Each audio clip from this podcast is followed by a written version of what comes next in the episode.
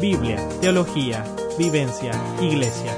¿Cómo seguir siendo testigos en un mundo cambiante? IBA Podcast, Reflexión Teológica para América Latina.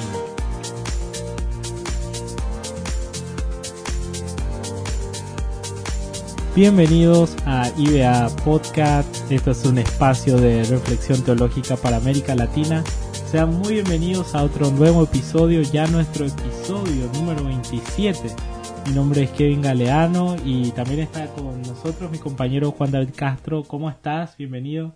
Hola Kevin, un saludo. Bueno, volverte a saludar nuevamente. Muy agradecido con cada uno de ustedes, nuestros oyentes, por estar ahí fielmente escuchándonos. Ya como lo dice Kevin, son 27 episodios. Eh, vamos agregando un numerito cada vez más a, a esa cifra, ¿no, Kevin?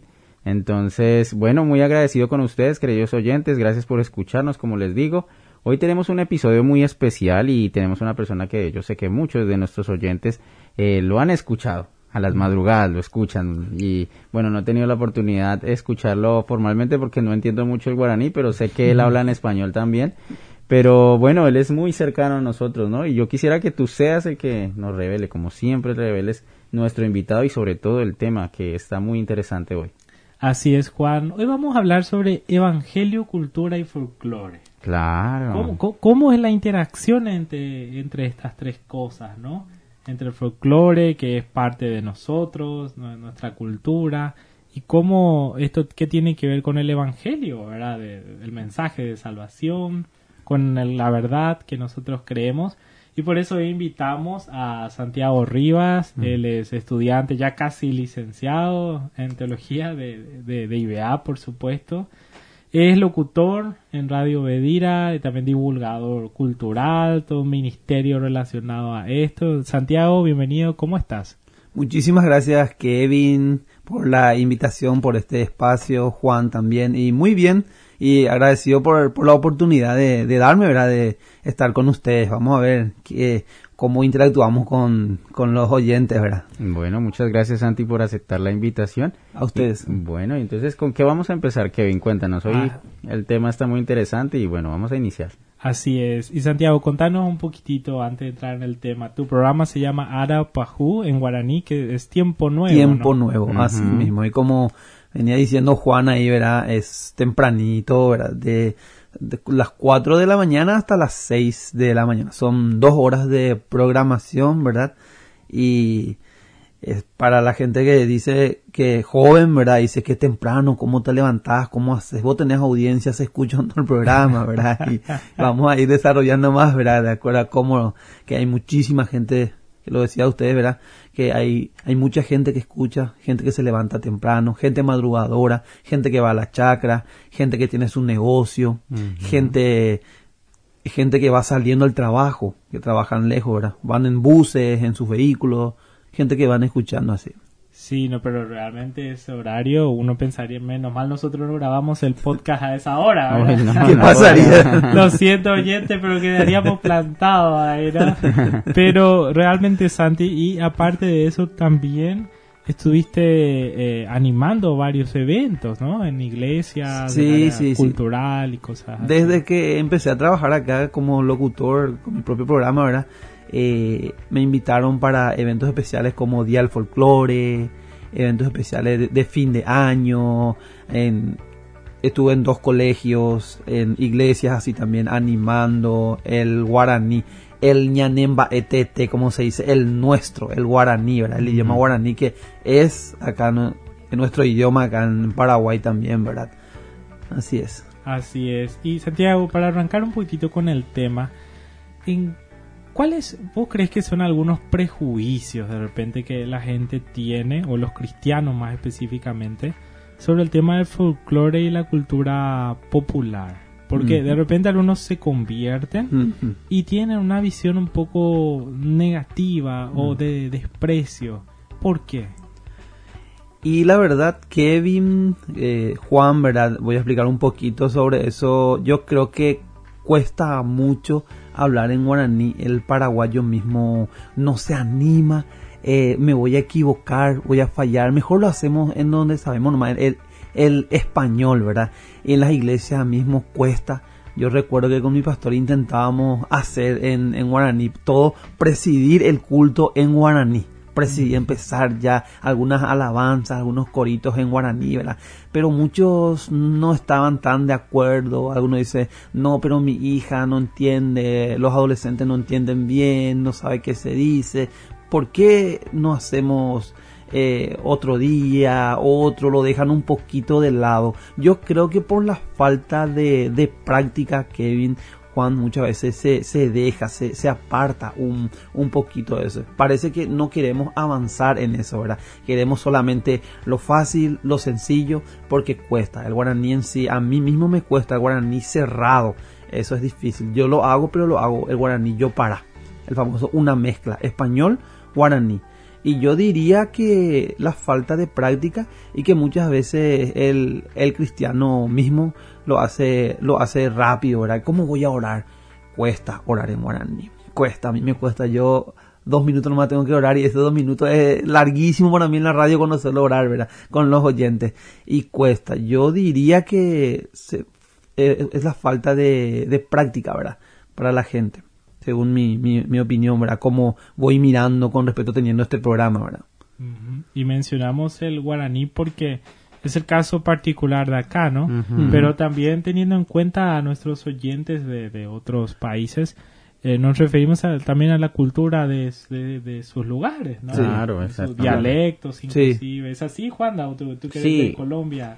Bueno, en Colombia nosotros manejamos algunos dialectos, pero ya son muy del interior, eh, muy similar a cómo se maneja aquí en Paraguay, pero eh, por ejemplo en los lugares como la capital no, no, no utilizamos dialectos, tenemos siempre el español que ya es el idioma ya institucionalizado, pero eh, hay algunos idiomas autóctonos que se utilizan allá.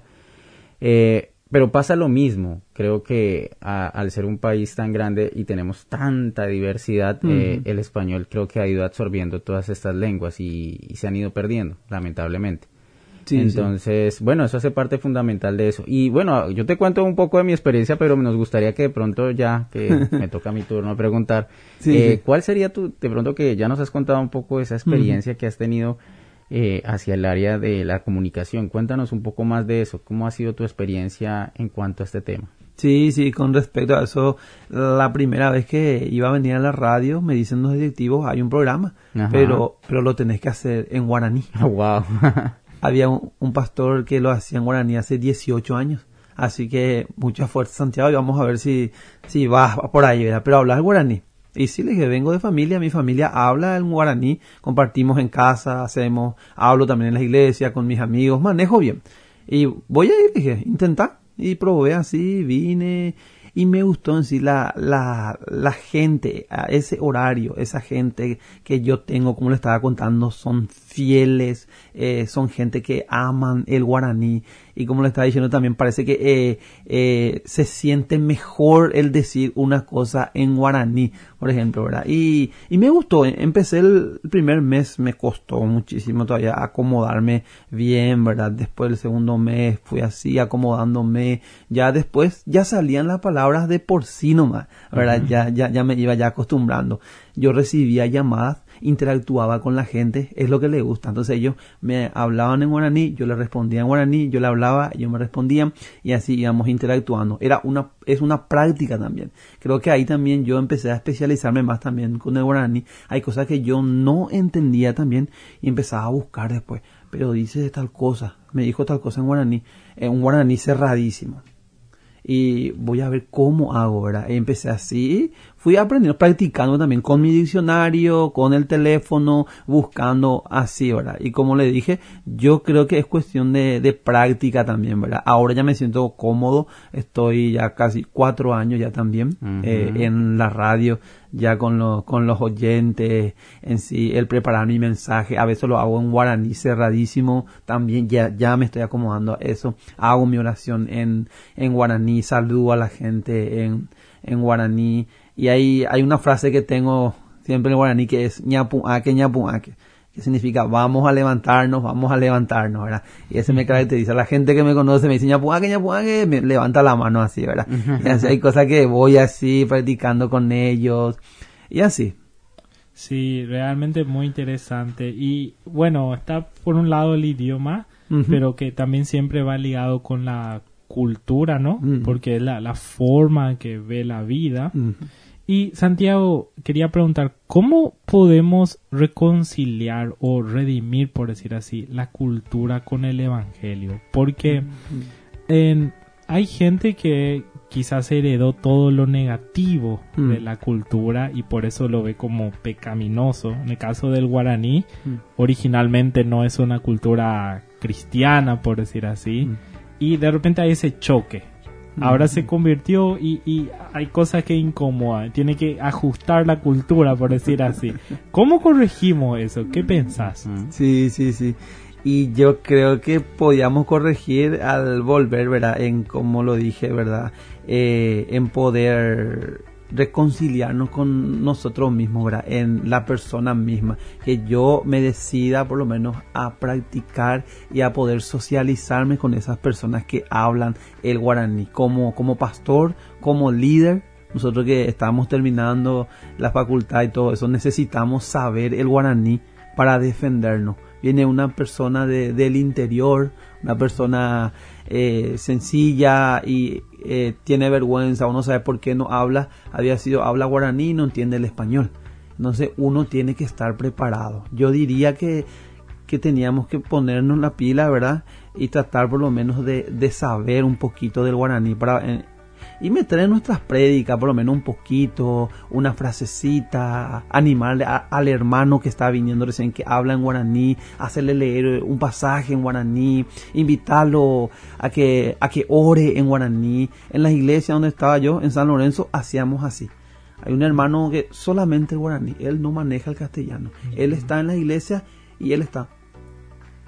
Y yo me subía antes, daba dos, tres frases en guaraní y él feliz, él me respondía, levantaba la mano y me decía tal cosa, mi hermano. Eso es así. Yo creo que tendríamos que unir eso, fusionar, ¿verdad?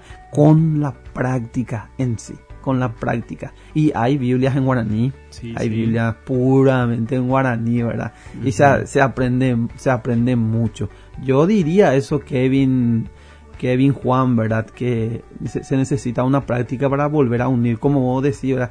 No tan cristiano es el guaraní, ¿verdad? La Mm. gente lo tiene así, no nos da gusto ahí porque ahí solamente hablan guaraní, o los hermanos son así, allá da más gusto, ¿verdad? O la persona que habla en guaraní dice, dice, eh, no, yo no me quiero ir en esa iglesia porque solamente manejan en español y yo tengo vergüenza. Ya que yo tengo miedo de irme porque voy a pelar, voy a pelar, hablo en guaraní se van a reír todo de mí. Y, y viceversa, la gente que habla español dice por el guaraní también, ¿verdad? Bueno, y yo te quiero preguntar, ya que vamos por la línea un poco de, de, de, de la iglesia. Eh, tengo entendido, bueno, y normalmente nosotros cuando escogemos una canción, por ejemplo, yo voy hacia el área de la alabanza, eh, siempre escogemos los mismos cantantes, Marcos Witt, eh, Jesús Adrián Romero, en fin, Hilson, en fin. Pero ¿por qué no acoplamos a esto también, eh, a estos medios los folclore, la cultura? ¿Por qué crees que puede estar sucediendo esto? Y podría ser, Juan, ¿verdad? Eh, lo decimos que lo más fácil, lo más sencillo y, rápido, ¿verdad? Y a veces, como dije al principio, cuesta esa, esa práctica. Dice lo, lo más rápido, lo básico nomás. Eso nomás vamos a hacer. Ya porque ya, ya llega todo, ¿verdad? Y entonces se va quedando de lado. Y la nueva generación que vienen, los hijos, ¿verdad? Los, los jóvenes, los adolescentes, entonces también aprenden ya a dejar eso, ¿verdad? No, la cabeza mismo. Yo creo que dependería mucho de la cabeza. O, o el pastor en sí, ¿verdad? De, de animarle a sus, a sus miembros, a sus líderes. ¿Por qué no metemos un poquito de esto? ¿Por qué no empezamos con esto, ¿verdad? Yo creo que depende mucho de, de la cabeza del que está en la iglesia, ¿verdad? Sí, porque eh, no se trata tampoco de, de ir al otro extremo, pero es interesante que entre todas las canciones, cuatro o cinco canciones que se tocan en un culto, y de repente una música, en nuestro caso que es polka paraguaya, Mm. o que qué ritmo tienen en Colombia, tienen una Puede cumbia ser la cumbia, colombiana, la cumbia, cumbia. hay vallenatos, O hay el- también. tango en Argentina, y, y parece que a lo que vos dijiste hace rato, que a uno le sale del alma, Mm. Canta con más pasión, con más Sí, sí. ánimo, pero si nosotros es buena la música que se toca, ¿verdad?, en América Latina, pero estamos como reprimiendo ese esa, eso que le sale natural. Y finalmente la gente lo escucha en su casa, pero con música secular, ¿verdad? sí, sí, sí, Porque hay que notar algo. Hay, hay una diferencia entre la polca paraguaya paraguaya Con, con letras con términos seculares, ¿verdad? y está la polca eh, folclórica cristiana. Cristiana en sí, ¿verdad? Yo tengo un espacio en el programa los días jueves. Eh, jueves de Ñanemba ETT, jueves de lo nuestro. Y yo paso polka secular, pero con buena letra. y, hay, gente que no son cristianas que se, que, que se eh, entran, entran al, al, personaje. Me encanta tu programa. Yo no soy cristiano, pero me encanta esa polka. Y uno así también puede usar eso para agarrarle a esa persona, digámosle, ¿verdad? A través de esa, de esa música, de esa polka. Bueno, pongo una, una polca secular, una polca cristiana. Y voy haciendo así un, un, cambio en sí, ¿verdad? Y mucha gente se prende a través de eso, ¿verdad? Y hay algunos que dicen, yo ya espero ese jueves para escuchar, me gusta tu programa. Me gusta, ¿verdad? Yo creo que hay que tratar de acomodarle nomás, de ubicar para que todos podamos estar de acuerdo. Si vos no te gusta tanto la polca y a mí sí, es decir, bueno, eh, un, una alabanza, una alabanza hacemos y una polca fusionar nomás de a, de a poco, ir entrando también, ¿verdad?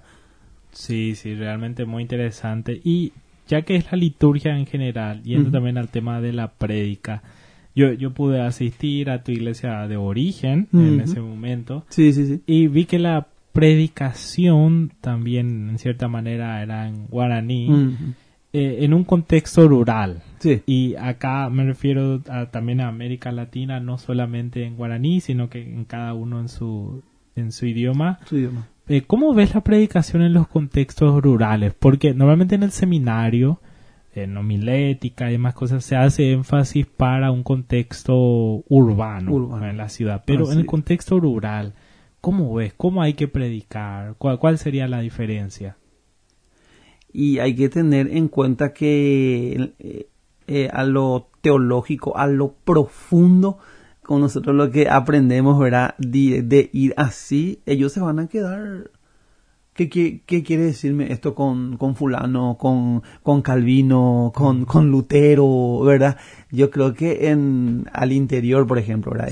La campaña, como lo llamamos acá, vos vas, te vas a llevar un mensaje, un mensaje de Antiguo Testamento luego y la gente se va a perder. Uno tiene que, tiene que estar preparado, ¿verdad? Un mensaje, no sé si llamarlo sencillo, pero directo, directo. Anda a grano, este es tu pecado, este es tal cosa, este es este pasaje, este es el camino a Dios, va directo. Porque si te vas a hablar de, teología, que toca aquello, no, no tanto. Eh, mm. en, en, las iglesias del interior, por ejemplo, los hermanos se quedan así. Yo ya fui invitado en varias iglesias en, en el interior, ¿verdad? Donde yo me dijeron qué pasaje llevar, qué querés hacer, ¿verdad? Y llevé un, un mensaje evangelístico, por ejemplo Mm. mensaje evangelístico donde la gente está atento, escucha, pasa acá adelante, vamos a orar por vos, con la ayuda del pastor, ¿verdad? Se hace así, pasa al hermano, se entrega a Cristo, es muy bueno, pero sí hay que apuntar a, a, lo, a lo básico, a lo sencillo, no tanto, pero de a poco ir también enseñándole a tu gente, mm. a tu gente a que, a cómo va a ir aprendiendo también, ¿verdad? Tratar de que nosotros también lo que estamos acá si llevamos el mensaje, si vamos a estar, por ejemplo, yo se me llama al interior para trabajar como pastor, ¿verdad? Yo tengo que también lo que yo aprendí, tengo que también implementar de a poco en la vida de ellos, ¿verdad? No solamente acomodar lo que ellos dicen, o si no yo voy a ser tipo esclavo de ellos, ¿verdad? Lo que ellos lo que les gusta a ellos no me voy a llevar el mensaje. uno uno tiene que tiene que acomodarse, ¿verdad? Esa atención ahí. Eh, sí, Tiene, que tiene que haber eso, ¿verdad? Pero de a poco, porque yo creo que acá en el Paraguay mismo nuestro, nuestros hermanos los guaraníes, ¿verdad? Los que hablan el guaraní en sí van maquinando de a poquito, de a poquito, van masticando de a poco, no podéis ir directo con ellos, esto es tal cosa, esto es tal cosa, no, despacito y ahí van ellos aprendiendo y vos también te adaptas a, ellos, ¿verdad?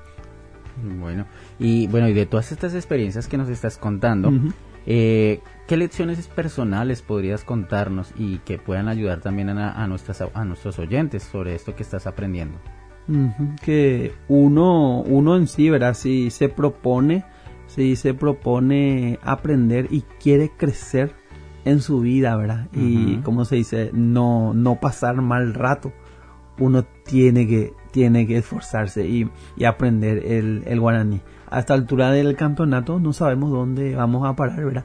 No sabemos dónde ir, dónde conseguir un trabajo, o dónde se nos llame, ¿verdad? Nosotros estamos terminando el cuarto año de LIBA, no sabemos qué propuesta tenemos y uno, uno tiene que dejarse soltar, dejarse soltar y decir quiero, puedo, así como cuando estudiamos, ahora no, no voy a lograrlo, ahora ya estamos terminando, también yo creo que uno, uno debe, debe aprender el guaraní, debe, tiene que aprender y adaptarse a las culturas y a, esa cultura también eh, tratar de decirle que las dos cosas se pueden, como dije, ¿verdad? En lo, en lo teológico, también ellos aprendan de, nosotros cómo uno se maneja, qué estudió y para que pueda también los dos combinarse, ¿verdad?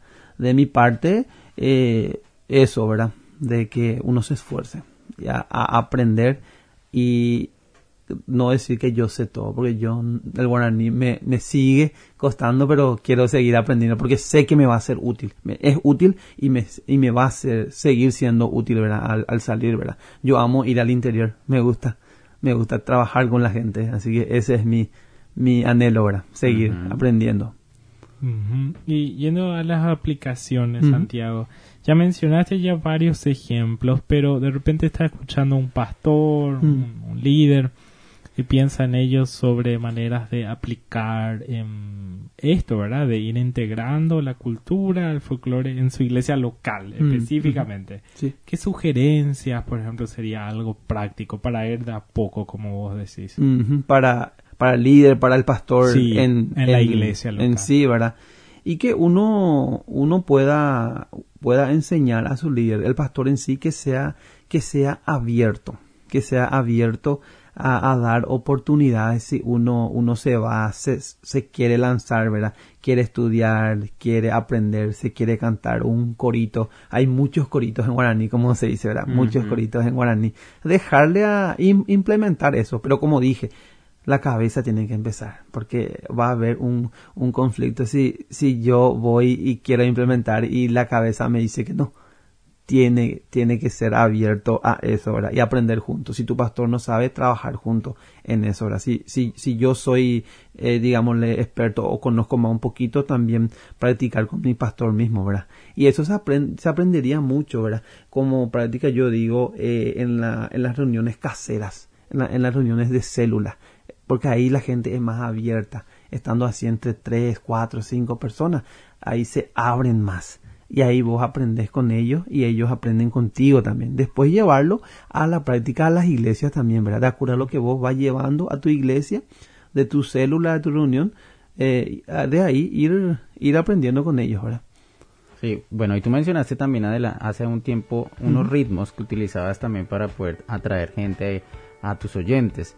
Pero también podrías mencionarnos, no sé, otras formas y otros consejos que podemos utilizar eh, a nivel cultural a la hora de evangelizar. ¿Cómo podríamos hacerlo así? Eh, una, otro ejemplo o algo práctico también sería preparar eventos eventos así, ahora que ya se puede ver otra vez en, en, Guaraní, un festival folclórico. Creo que acá en la iglesia actual donde estoy ahora lo hicimos así. y invitamos a, a músicos nacionales, folclóricos, ¿verdad? Y donde hubo muchas personas, las personas de edad, los jóvenes mismos empezaron a, a bailar la famosa polka, ¿verdad? De, de, de, implementar eso en la iglesia de otra forma, ¿verdad? De hacer un evento especial o hacer, por ejemplo, las famosas comidas típicas y a través de eso poner un poco de polka, un poco de ritmo, entonces la gente va escuchando eso también, ¿verdad? Pero que es realmente interesante de ser una iglesia multicultural. En el caso de Paraguay tenemos dos culturas, básicamente la influencia de España y hablamos español, o sea, castellano en realidad, y nuestra cultura más nativa, local, y los dos son oficiales. ¿Y cómo es la vivencia en España, En, en Colombia, Juana? la iglesia también tienen esa experiencia de integrar ¿no? con, su cultura respecto a la iglesia. Bueno, en realidad, como les comentaba, eh, yo me manejo mucho más a nivel capital y, y, el tema cultural no es no es muy común porque pues como como a diferencia de Paraguay ustedes manejan dos idiomas.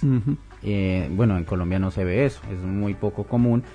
Pero, eh, por ejemplo, nosotros conocemos, por ejemplo, una tribu que se llama la tribu Guaunam, que es una tribu indígena.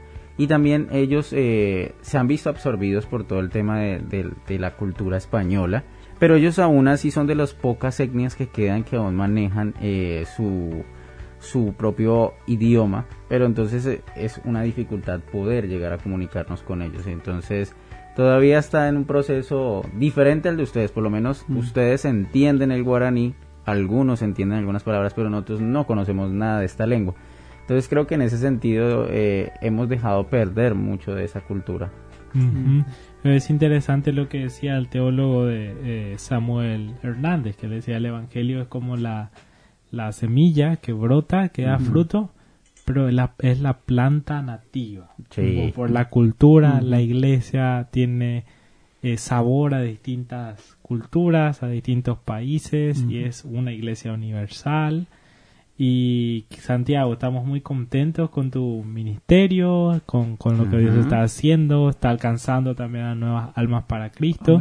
¿Algunas palabras eh, finales?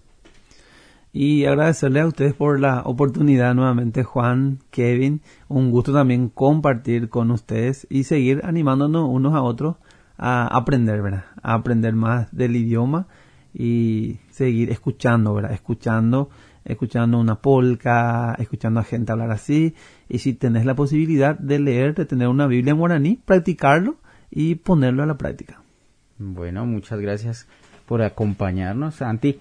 Bueno amigos, muchas gracias por escuchar nuestros podcasts. Les recordamos que pueden escucharnos en todas nuestras redes sociales, en Facebook, en Instagram como Instituto Bíblico Asunción, en Twitter como arroba teología guion bajo IBA y explorar todos y cada uno de los recursos que en nuestras páginas web se encuentran.